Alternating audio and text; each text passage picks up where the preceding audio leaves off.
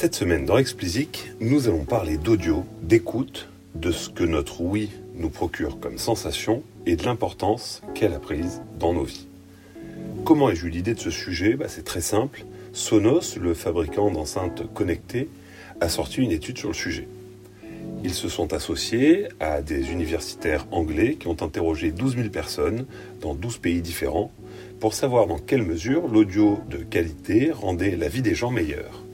Logique pour une société donc qui vend des enceintes connectées et qui revendique un son brillant. Si je vous parle de tout ça, c'est qu'au-delà du prosélytisme classique euh, avec ce genre d'études, il y a des choses très intéressantes à retenir.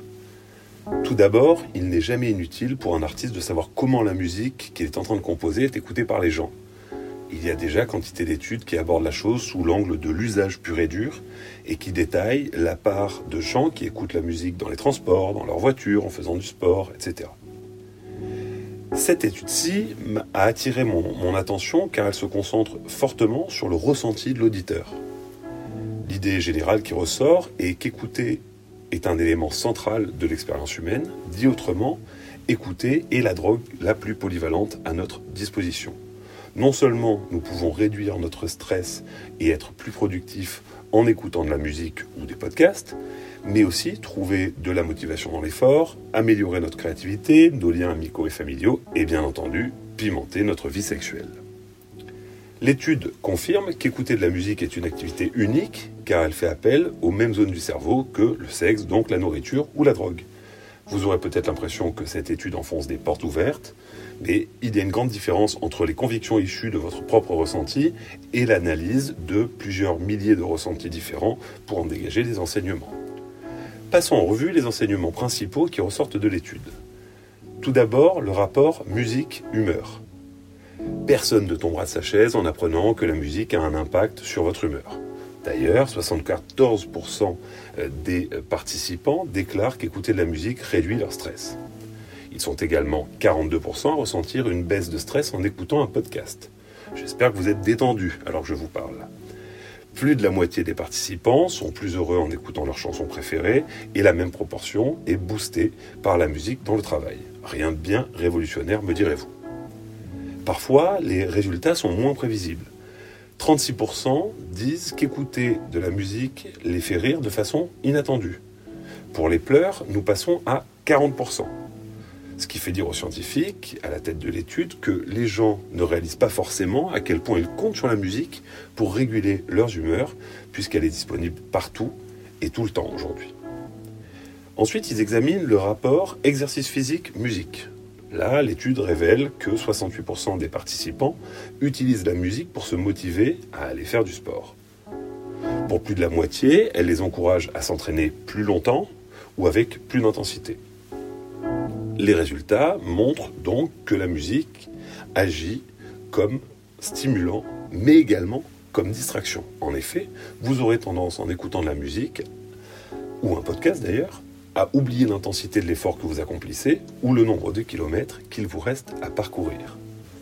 Nous disions plus haut que la musique intervient sur le corps comme une sorte de drogue. L'étude fait apparaître que 75% des participants considèrent la musique comme le plus efficace des suppléments pour améliorer leur performance. Le dopage n'a qu'à aller se rhabiller. Rapport musique et relations humaines maintenant. Là encore, c'est pas une découverte. Vous ne serez donc pas surpris d'apprendre que 70% des participants trouveront plus séduisante une personne qui a les mêmes goûts musicaux qu'elle. Pas plus que de savoir d'ailleurs que 76% se sentent instantanément connectés avec une personne qui a les mêmes goûts. La tendance est la même pour le sexe. 59% des personnes pensent que la musique améliore le sexe. 56% se disent prêts à prendre plus d'initiatives au lit. Toutefois, ils ne sont que 20% à avoir une playlist dédiée à cette activité.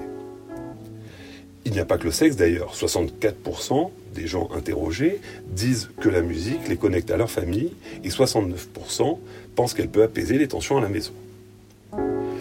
L'étude finit par l'examen du rapport musique productivité créativité. Là aussi, rien d'étonnant. Je noterai simplement un point qui mérite qui a retenu mon attention. vous ne vous doutez sûrement pas que 67% des participants trouvent que la musique a un effet plus fort que le café sur leur productivité sur leur créativité. L'étude continue encore et encore, et je pourrais vous en parler comme ça pendant des minutes et des minutes, en se concentrant sur d'autres formes d'écoute que la musique, le podcast notamment, a une place très importante. Finalement, ce que je trouve le plus intéressant dans cette étude, c'est qu'elle nous rappelle que jamais la musique n'a été autant au centre de la vie des gens même si on se laisse parfois bercer par le c'était mieux avant, même si les usages changent à une telle vitesse qu'on peut parfois en perdre ses repères, cette étude a pour vertu de nous prouver qu'il y a des constantes dans notre rapport à la musique. Plutôt que d'y voir cyniquement un enfilement de poncifs destiné à nous faire acheter plus de sonos, j'y vois des pistes d'inspiration pour les artistes qui, par définition, essaient de toucher les gens au cœur, au trip, à l'âme et j'en passe. Donc puisque l'audio est tout puissant, les artistes sont les nouveaux Avengers dans le cœur des gens.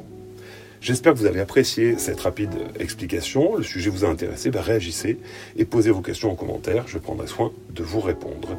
N'hésitez pas à me noter euh, sur Apple Podcast notamment, où le meilleur moyen de m'aider est de me mettre 5 euh, étoiles pour que l'algo soit cool avec mon podcast.